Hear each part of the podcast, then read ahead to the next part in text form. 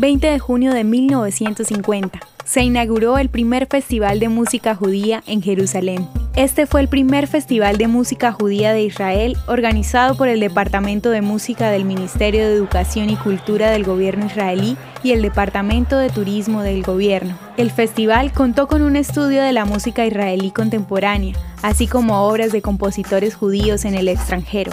Las actuaciones se llevaron a cabo en diferentes ciudades, pueblos y asentamientos en todo Israel. La noche de apertura del festival se llevó a cabo en el histórico edificio del IMCA en Jerusalén y contó con dos actuaciones del popular orquesta Kol Jerusalem. La primera estuvo dirigida por el reconocido director y compositor israelí Karel Solomon y la segunda por el mundialmente famoso director de orquesta israelí Mark Lauri. La década de 1950 representó un periodo de la historia de Israel en el que la cultura musical está estrechamente ligada a la cultura nacional. La música y la danza folclórica hebrea fueron fundamentales para esta conexión y aumentaron en importancia en Israel en la década de 1960.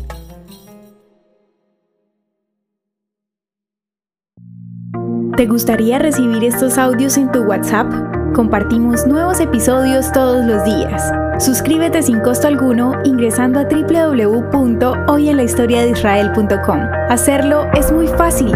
También puedes encontrarnos como arroba hoy en la historia de Israel en Instagram, Facebook, Spotify y otras plataformas digitales. Comparte este audio para que otros conozcan más acerca de Israel.